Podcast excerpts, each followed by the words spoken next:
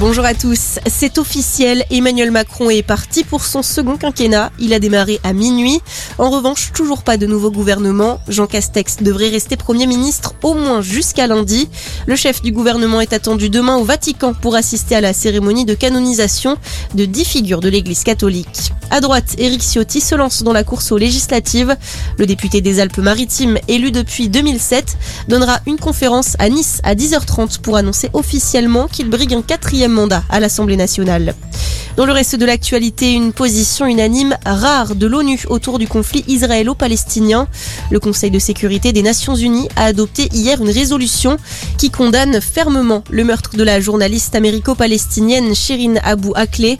On le rappelle, elle avait été tuée d'une balle dans la tête mercredi alors qu'elle couvrait un raid militaire israélien dans le camp de réfugiés de Jénine, territoire palestinien dans le nord de la Cisjordanie. L'ONU réclame une enquête immédiate, approfondie, transparente et impartiale. Et d'ailleurs, des ont éclaté hier lors des obsèques de la journaliste à Jérusalem. L'armée israélienne a dispersé la foule rassemblée autour du cercueil dans l'enceinte de l'hôpital Saint-Joseph. Les forces de l'ordre ont chargé les Palestiniens. Le cercueil a manqué de tomber au sol.